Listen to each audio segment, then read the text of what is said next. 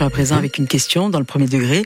Quelles sont les classes sur la sellette pour la rentrée prochaine? Alors en Haute-Corse, la carte scolaire est en discussion. Hier après-midi à Bastia, le sujet était au cœur de la euh, seconde réunion d'un groupe de travail entre le directeur académique et les syndicats d'enseignants avec face à une baisse des effectifs d'élèves, d'ores et déjà des menaces de fermeture de classes qui planent sur des écoles, surtout en milieu rural et peut-être à Corté, Roland Frias.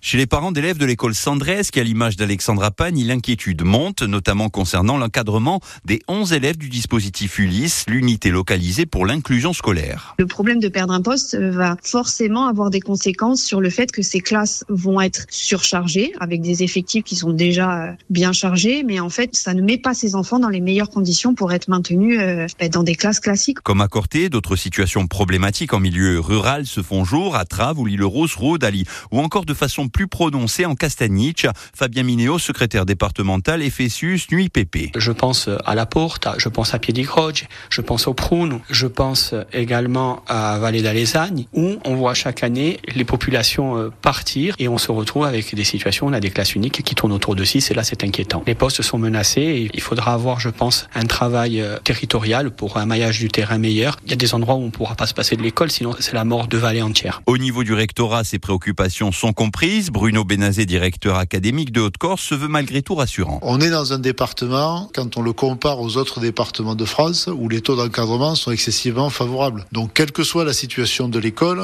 même avec une fermeture, les parents doivent être rassurés, ne doivent pas avoir d'inquiétude et les conditions d'accueil et de scolarisation de leurs enfants seront de très bonne qualité. Et la carte scolaire de la Haute-Corse sera décidée le 22 février. En Corse du Sud, la carte scolaire doit être discutée dans le courant du mois de mars. En politique, une semaine après le report de la venue de Gérald Darmanin, quelques jours après la tenue d'une réunion à Beauvau entre le ministre de l'Intérieur d'un côté et de l'autre, Laurent Marcangeli et Jean-Christophe Angelini, le processus d'autonomie de la Corse semble marquer un temps d'arrêt.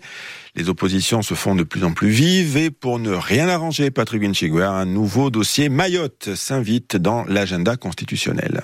En réponse à la crise dans l'archipel de l'océan Indien, Gérald Darmanin a en effet annoncé la suppression du droit du sol sur son territoire, ce qui suppose une révision de la Constitution. Un projet de loi sera soumis au Parlement d'ici cet été, promet le ministre de l'Intérieur, comme pour la Corse d'ailleurs, avec convocation à Versailles dans le deuxième semestre 2024 du Congrès députés et sénateurs réunis. Un agenda constitutionnel qui se retrouve embouteillé puisqu'il comprend également l'inscription de l'IVG et la Nouvelle-Calédonie Gérald Darmanin semble envisager l'hypothèse d'un congrès qui avaliserait toutes ces réformes, multiplication des révisions et par conséquent des points de crispation dans un contexte d'opposition. L'heure est au marchandage, aux compromissions, sachant la difficulté d'obtenir une majorité des trois cinquièmes nécessaire à toute modification de la loi fondamentale. La dernière remonte à 2008, mais avant Versailles, les élus corses doivent s'entendre ici sur un projet commun et ce n'est pas la moindre des difficultés. Et puis 25 ans après l'affaire des paillotes, de la paillote chez Francis, la justice a mis un terme au conflit lié aux indemnités qui opposaient l'ancien préfet euh, Bernard Bonnet et le restaurateur Yves Ferraud, l'ancien haut fonctionnaire accusé depuis 2012, Yves Ferraud, de vouloir l'escroquer. Au cœur des accusations, 9 720 euros de dommages et intérêts que Bernard Bonnet devra verser à la société exploitant, exploitant la paillote.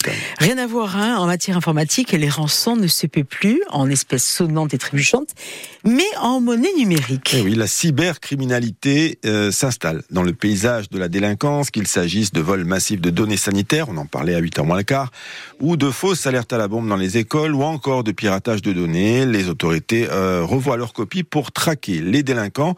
Et bien sûr, euh, Paul Ortoli, la Corse n'est pas protégée par son insularité. Et elle est même une cible de choix. La police judiciaire dispose d'une tour de contrôle. L'OFAC, l'Office anti-cybercriminalité, Bertrand Carterade est l'un de ses investigateurs. Que ce soit euh, les ransomware, par exemple, ou que ce soit aussi euh, tout ce qui est escroquerie aux fortes de virement. Euh, on n'a pas de spécificité en matière de cybercriminalité en Corse. Les gendarmes ont formé 70 personnes aux cybermenaces, essentiellement des escroqueries à la banque avec transfert d'argent ou des ransomware. Ces logiciels qui bloquent un système et exigent une rançon. En 2023, 2023, les militaires ont compté 300 faits dans l'île et la cybercriminalité, c'est 10% d'augmentation tous les ans. Dans la gamme, il y a aussi les fausses alertes à la bombe, comme celle de l'automne contre les écoles. Stéphane Pauls, policier au FAC d'Ajaccio, avait été alerté par le rectorat. Et surtout, on a pris euh, la structure du mail. On s'est rendu compte assez rapidement que les mails étaient identiques et qui touchaient toute la France à des moments particuliers, avec un cheminement qui était assez identique. Et euh, nous, nous avons travaillé techniquement sur la remontée de l'adresse mail auprès des opérateurs américains notamment, pour identifier une adresse Et ensuite remonter éventuellement en France cette adresse IP. En fait, c'était euh, visiblement une personne qui était l'auteur de, de, tous ces faits en France. Donc pour l'instant, l'enquête est en cours. L'enquête a confondu à Laval un adolescent de 13 ans qui a reconnu mi-janvier être l'auteur de plusieurs centaines d'alertes à la bombe, dont celles ayant visé les établissements corses. Il dit avoir agi par jeu, jeu pour lequel 7 ans de prison sont encourus. Et puis au moment où on parle de politique et d'autonomie de la Corse, dans le magazine de la rédaction de RCFM, nous vous parlerons à midi et demi d'autonomie alimentaire. Que peut-on produire sur place? À quel prix? On verra ça à 12h30 avec Caroline Saglione. Avant cela, comme chaque mercredi, Didier place à notre rubrique consacrée à la découverte d'un sport olympique au travers d'un club évoluant en Corse. Et gros plan aujourd'hui sur le rugby et plus particulièrement le rugby féminin avec la Squadra Goursa Féminin.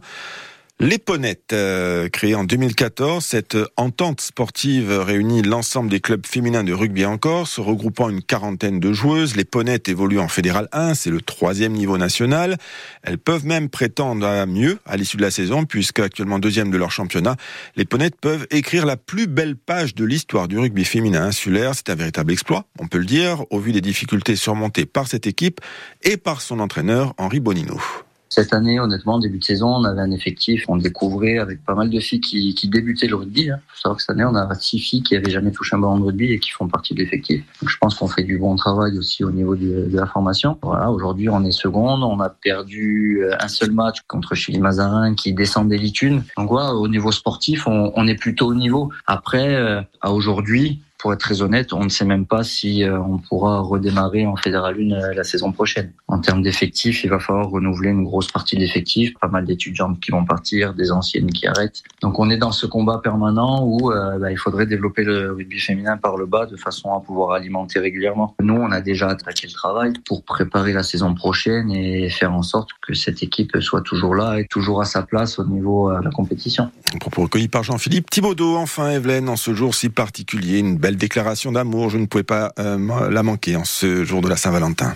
Adrien Adrien Voilà. Je t'aime Rocky, c'est beau, c'est sincère.